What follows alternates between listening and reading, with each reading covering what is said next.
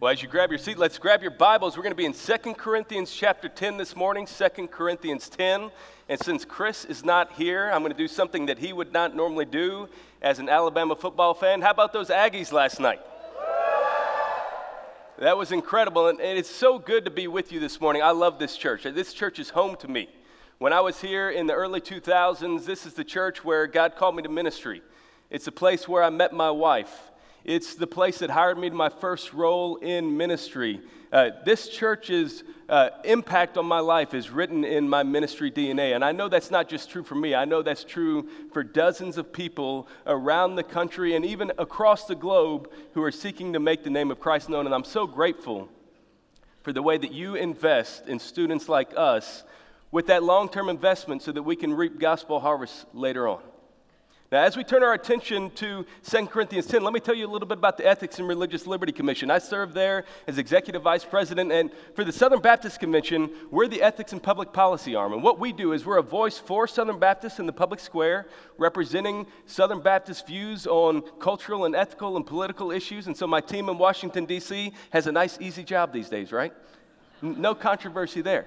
But then we also are a voice to Southern Baptists and other Christians, equipping you on how to think through what the gospel means for everyday life.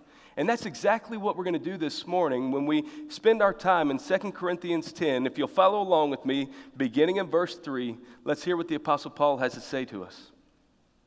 For though we walk in the flesh, we are not waging war according to the flesh. For the weapons of our warfare are not of the flesh, but have divine power to destroy strongholds.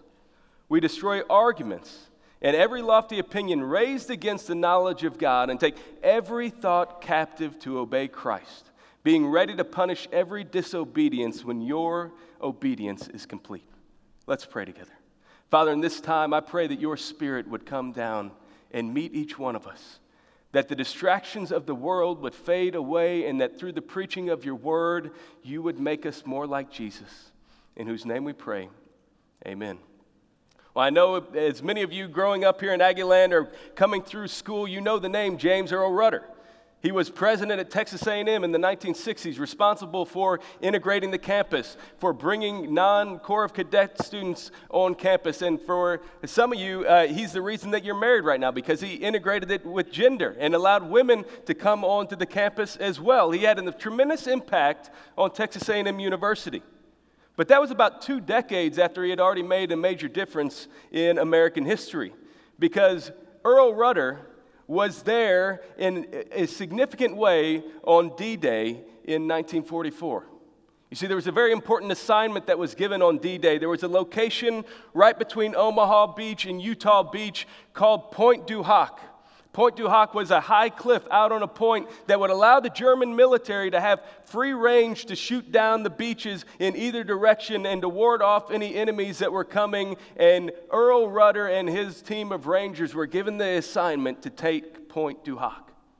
Now, this place was, once you entered onto the beach, it was a 100 foot sheer cliff in order to get to the top. And up there, there were many Germans that were prepared to defend those cliffs, and they had to uh, shoot.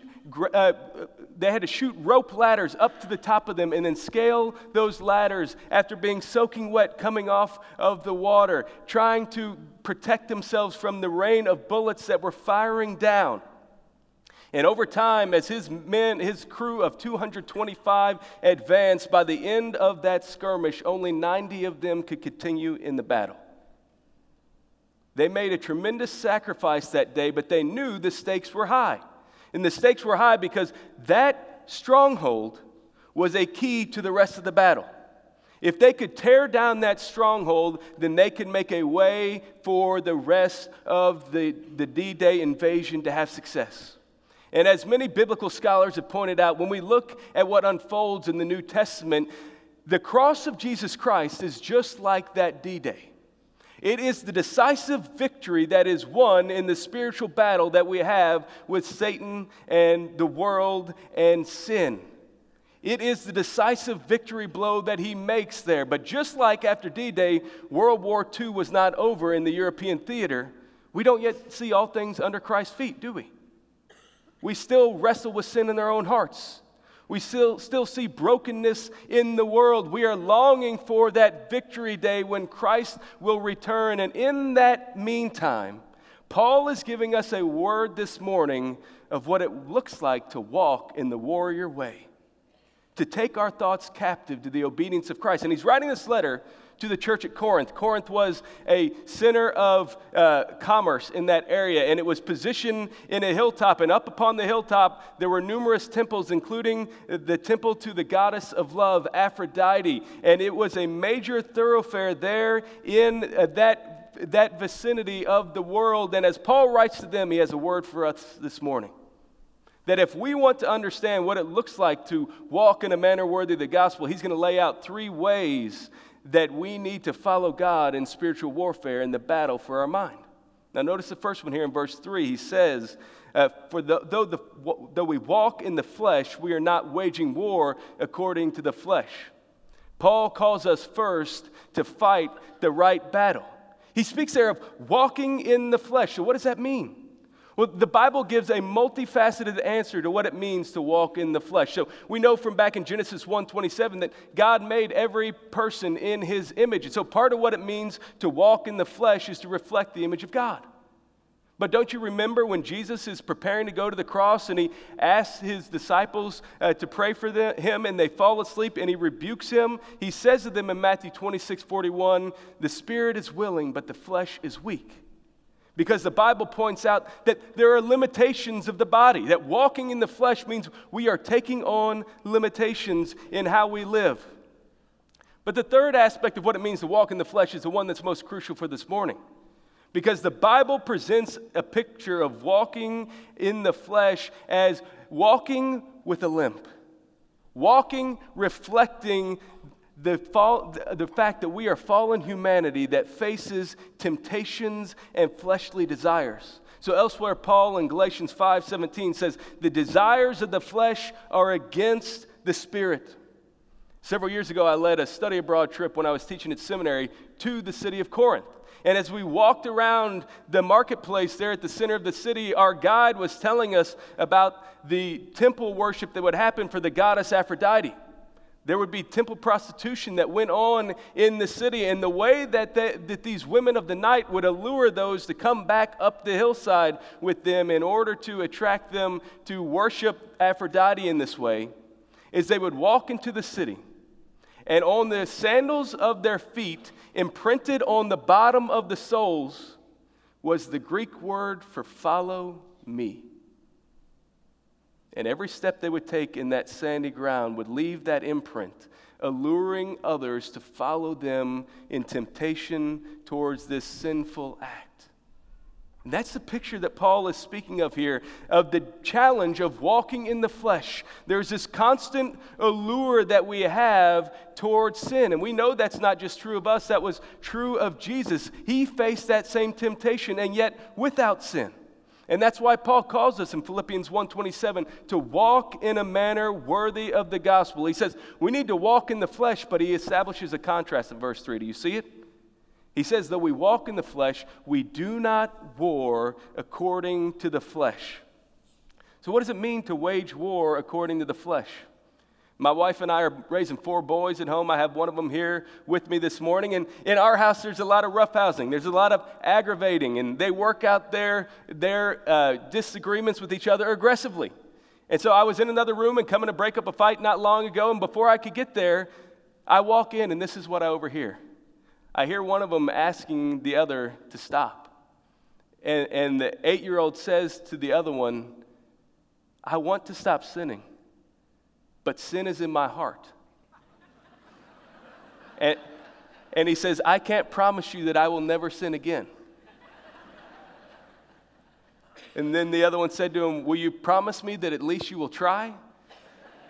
And he said, Yeah, I'll try. And I think that lasted about five minutes before the next altercation occurs. When he says that we do not war according to the flesh, he's saying we don't war in that way. Because you and I know that an eight year old, even with the best intentions of the world, doesn't have the sufficient willpower and discipline to go the rest of his life without sin. to go to the rest of his life without warring according to the flesh. The, the way that you war according to the flesh is through willpower, is through self restraint, it's through moralism. But then it's also through relativism that when you fail, you diminish, you diminish the significance of that because, hey, everybody makes mistakes. He's saying that's not the way we as Christians are called to fight. We need instead to fight the right battle in just the way that Jesus did in the second temptation. You remember that in Matthew chapter 4? Satan comes to him and he tells him, he takes him to the top of the temple. He says, Throw yourself down because I know that a band of angels will come and rescue you. He tempts Jesus towards self preservation and he appeals to that willpower, but Jesus rejects it. Paul says if you want to find lasting victory in the Christian life, you can't fight for Christian victory in unchristian ways. You know, so often when you hear people talking about sin, you hear them using the language, I'm struggling with this, or I'm struggling with that. And in one sense, that's a very biblical idea. The, the, the Bible is repeatedly calling us to wage war against sin in our life. But you know what I found? Far more often, that language is, I'm struggling with this or I'm struggling with that, is just an attempt to assuage a guilty conscience. I know this is wrong to do, and I probably should stop, but I'm not quite yet ready to take this serious enough to actually put it to death. Know, they tell me that the experts say that October 30th is the skinniest day of the year. It's the day before Halloween, and then Halloween starts all of the holiday eating. And I remember growing up coming to A&M Longhorn football games here, and we would eat a massive uh, turkey dinner on Thanksgiving Day and then head to the game. And you know what I'm talking about when I say this. You eat so much on a holiday, somebody will push back from the table and say something like this I ate so much, I'm never going to eat anything again. And then what happens? Four hours later, they're back in there grazing. They're going for another roll or some extra dressing or some Bluebell ice cream. Why is that? It's because for a short time they had a satisfied appetite. And when your appetite is satisfied, it doesn't matter how much or how good the food is, you can't imagine eating anymore. But soon after that appetite returns, and Paul is giving us the same warning that the appetite, the desire, the temptation for sin is relentless. And unless you stand on guard against it by fighting the Lord's battles in the Lord's way, you will not be able to stand. And that means for those of you this morning who are wrestling or struggling with things like pornography that nobody else knows about, you've mastered the way to hide it. The Lord sees it, and He wants to set you free. And this morning, He is calling each one of us to surrender those areas of our heart that are in rebellion to Him so that He might make them more like Christ by the power of the Spirit. See, what Paul is doing here is contrasting the worldly way versus the warrior way. He says, We don't war according to the flesh, but notice what he says beginning in verse 4. He gives us a second big idea here. He says, For the weapons of our warfare are not of the flesh, but have divine power to destroy strongholds. We destroy arguments and every lofty opinion raised against the knowledge of God.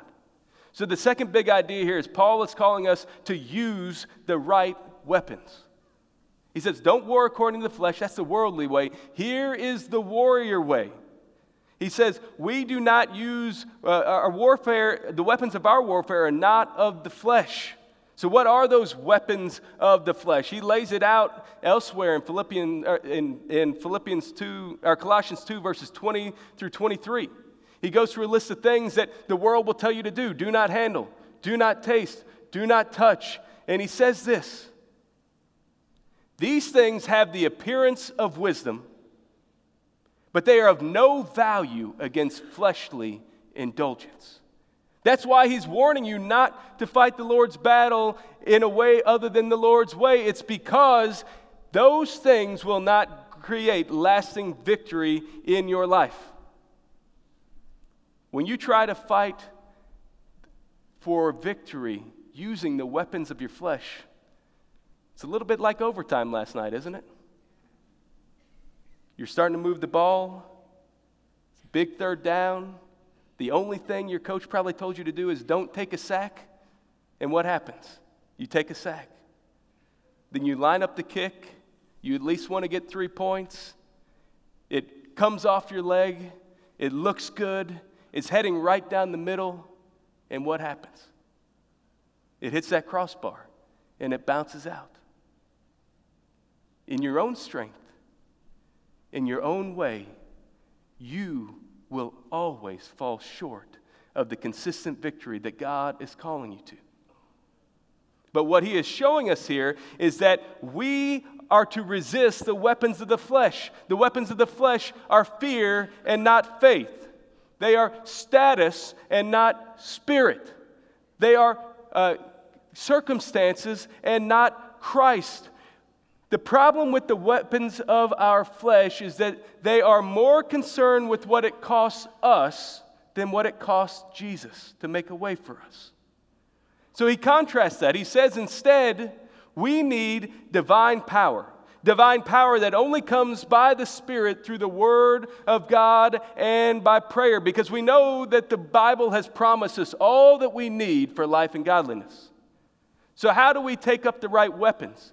Paul uses warfare imagery here in three stages. He's showing us three stages of the warrior way to fight sin in our life. And the first one is right there where he says we must destroy strongholds. I talked about Rudder's Rangers heading up those cliffs to take Pointe du Hoc. When they finally made it to the top, they had studied through aerial photos what it would look like and where they should go in order to take out the enemy's uh, best locations. But what they found at the top was totally different than what they expected. You know why? Just days before that, the Air Force had done major bombing over that area and had done significant damage to Pointe du Hoc and some of its major defenses. And as a result of that, it was as if the Air Force had gone before them to tear down the strongholds that might make a way for them to make it to the top and accomplish their mission. That's the picture of destroying strongholds that Paul is giving us here. So, what are these strongholds that he's speaking of? He talks about two right here in the text. Do you see it? He says the two strongholds that every one of us must battle against are persuasion and pride. Look back at the passage. The first stronghold he speaks about are arguments. These are appeals, they're persuasion, it's temptation and deception. One of the things that we must understand if we want to fight in the warrior way is the way that Satan works.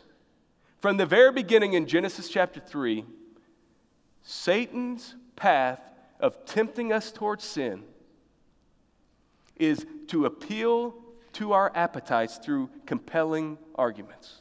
Do you remember what he said to Eve? He tempted her and said, Has God really said this? And then, right before she takes a bite of that forbidden fruit, the text tells us that she noticed that it was desirable for food.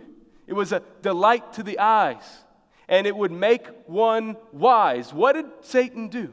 The serpent appealed to her appetites by making persuasive arguments, and that's precisely what Paul is calling us to war against this morning.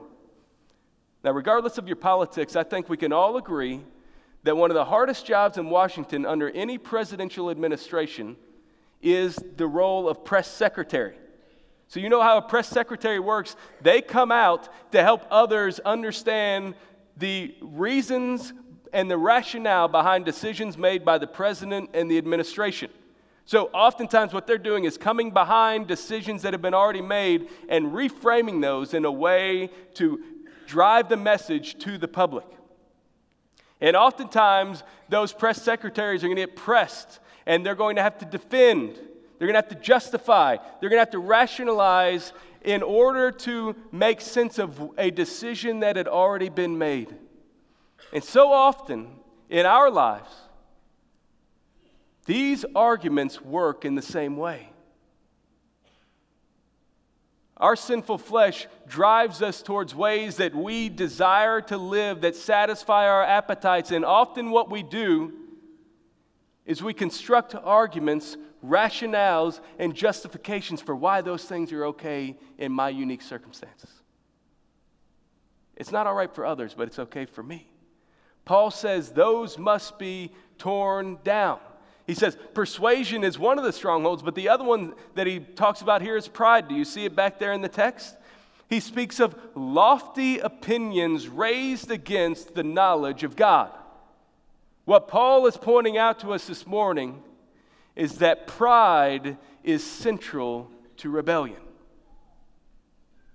The pull towards rebellion is rooted in pride. That was true of Adam and Eve. That was true of the way that Satan tempted Jesus in his second temptation. And what we must recognize is that these lofty opinions reveal to us that temptation comes when we focus on our desires instead of God's. He says these lofty opinions are raised against the knowledge of God, and they have the appearance of tremendous power in our lives.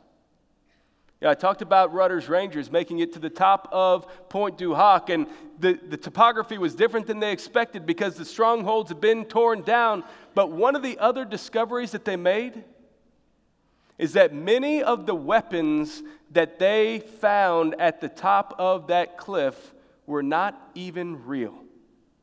The Germans had come through and taken telephone poles and painted them black to make them look like they had more power on that point than they actually did. Once the military got up close to see how dangerous the weapons that they thought they were battling against actually were, they discovered that it was a fake that they had no actual power to deliver what they appeared to be able to do. Isn't that how the Bible speaks of the power of Satan in our lives? He has the appearance of power, the appearance of authority, the appearance of temptation and deception, and yet, if we are following Christ, then he has neutralized every weapon that Satan has set to stand against us.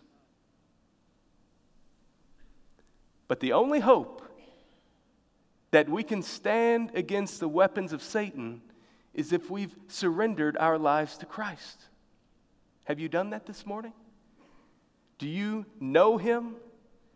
Because that plays right into the last part of this passage where we see a third big idea where Paul speaks here and he says, Take every thought captive to obey Christ, being ready to punish every disobedience when your obedience is complete. The third key to fighting in the warrior way that Paul shows us here is to take the right captives. So, stage one is, of warfare is tearing down the stronghold. Well, once you do that, and you invade the enemy's uh, strongholds that you've just torn down, the next step in warfare is to take captives. And that's what Paul is speaking of here. Once you've infiltrated the strongholds, you take the captives. And what are the captives he's calling us to take this morning, church? Our thoughts. And if we're being honest with ourselves, oftentimes we're not the ones taking our thoughts captive. Our thoughts are the ones taking us captive. Have you ever noticed that? You wake up in the morning and you don't know why, you haven't even got it out of bed yet, and you're mad. You're replaying what happened yesterday or last week. You're already gripped by anxiety before the day starts. That anxiety comes into your mind.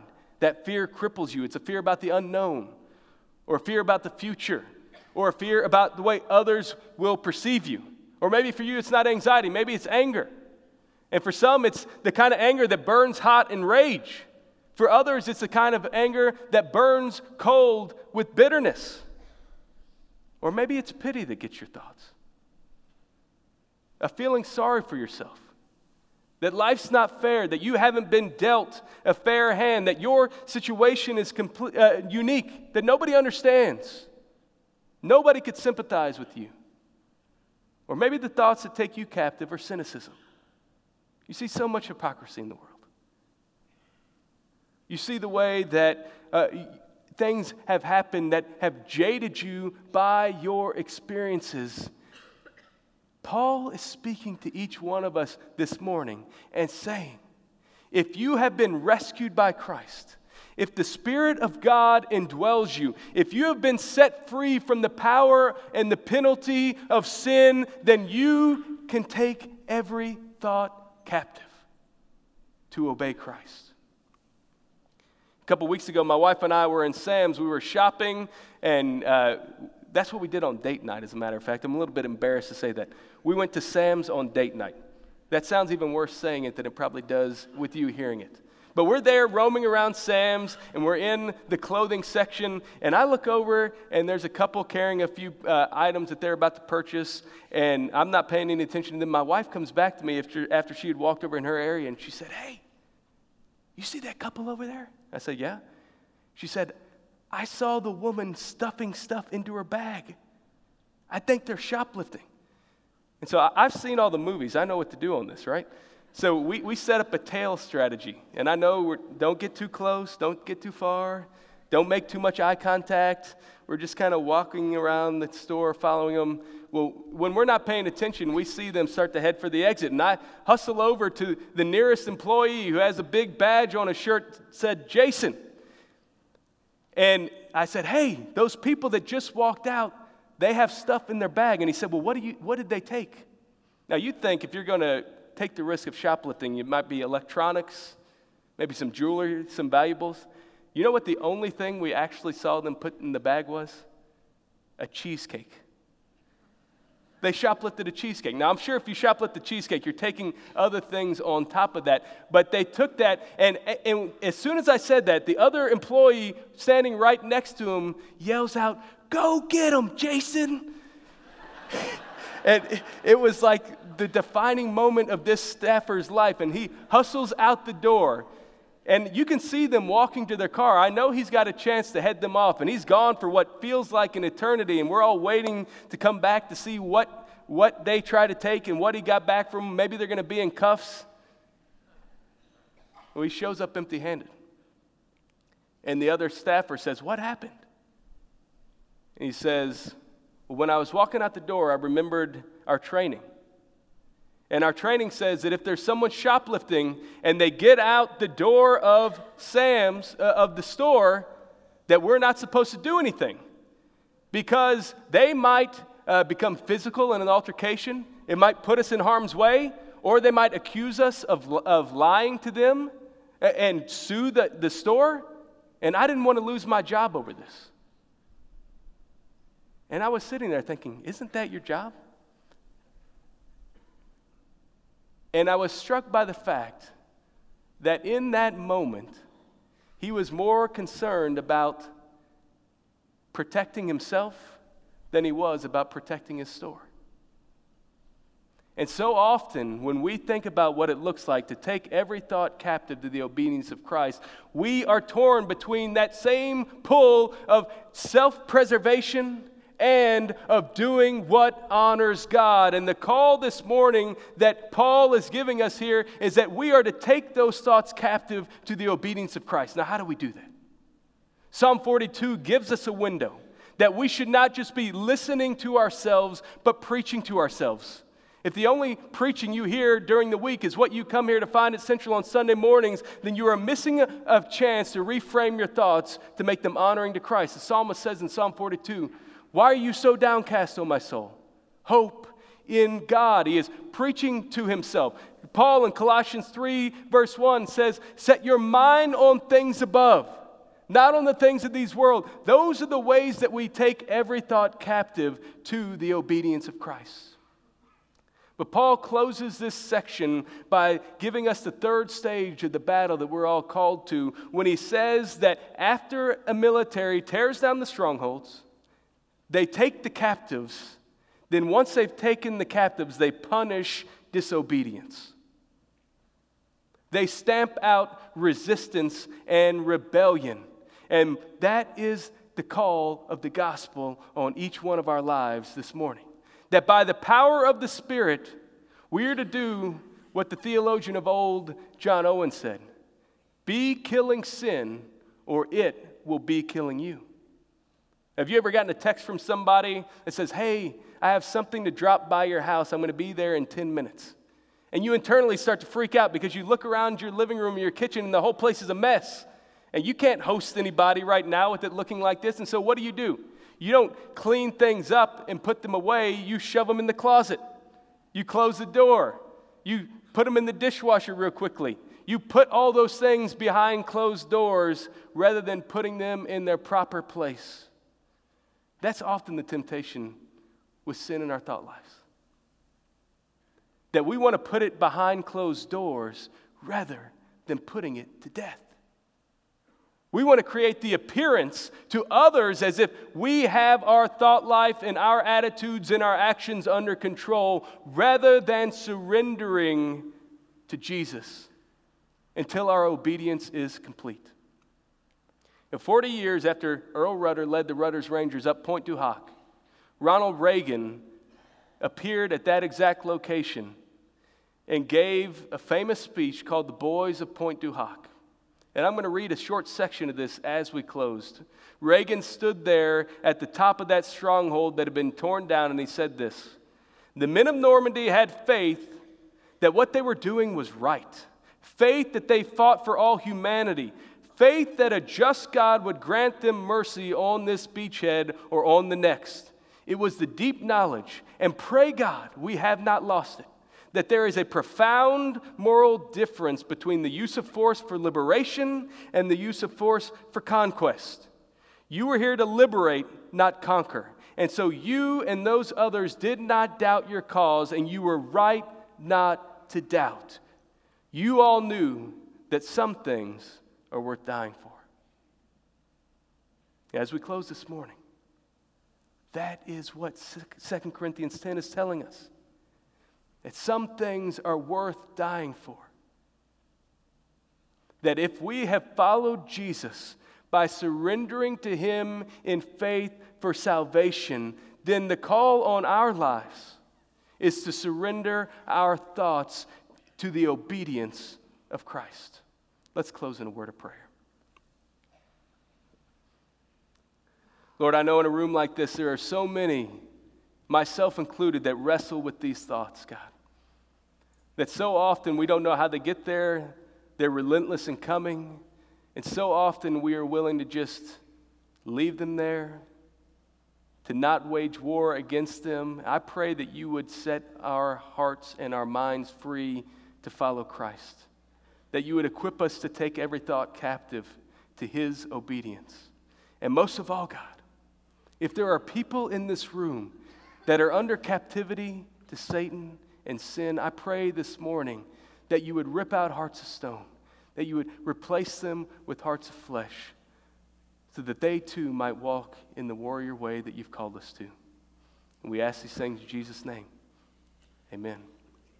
As we respond this morning, we're going to stay seated. The Lord may be working in your heart. As some of the pastors come forward, you may need someone to come uh, to pray with about your thought life. Maybe you're ready to take a next step in exploring what it looks like to follow Jesus. You'll never be able to take your thoughts captive unless Christ has taken you captive.